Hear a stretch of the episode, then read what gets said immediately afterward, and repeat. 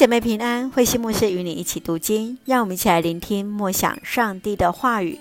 雅歌第二章第八节到第十七节，良人属我。雅歌第二章第八节，我听见了爱人的声音，他穿山越岭向我奔来。我的爱人像羚羊，像小鹿，他站着在我家的墙边，他从窗口探视，从窗格子里。向里面窥望，我的爱人向我说话：“起来吧，亲爱的，我的美人，跟我一起走吧。你看，冬天过去了，雨季已经过了，郊外百花盛开，鸟儿歌唱的时候到了，在田野间已可听到斑鸠的声音，无花果开始成熟了，葡萄树也开花放香。”起来吧，亲爱的，我的美人，跟我一起走吧。我的鸽子啊，你藏匿在岩石的洞穴中，让我看一看你的容貌，让我听一听你的声音，因为你的容貌美丽，你的声音美妙。要抓住狐狸，那些捣毁葡萄园的小狐狸，因为葡萄树正开着花呢。我的爱人是我的，我是他的。他在百合花中放牧羊群，等清凉的凉风吹拂，黑夜逐渐消逝。我的爱人啊，回来吧，像一只羚羊，像比特山上的小鹿飞奔而来。雅歌表面看起来是在描写男女之间甜美的爱情和亲密的关系。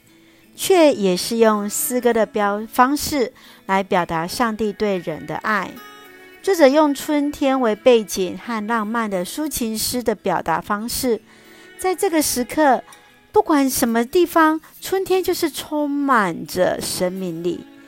其实，在这段经文当中，更来形容人与上帝的关系，就好像情人般不能分离呀。我们来一起来看这一段的经文。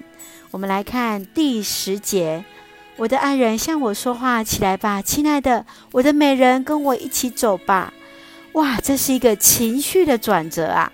少女所有的烦恼都走了，不单她以原来以为自己是单方面的相思之苦，而现在是真实的心意跟突破艰难的一个会遇啊！当你心中愁烦的时候，你期待的是什么呢？是否也期待啊、能够解除这样的一个烦恼，而不是单方面的思想或是单方面的烦恼呢？我们再继续来看第十三节：无花果开始成熟了，葡萄树也开花放香。起来吧，亲爱的，我的美人，跟我一起走吧。我们看见了这个牧羊人，他思念着苏米拉女儿，跑来找她，邀请她一起欣赏春光明媚的一个景致。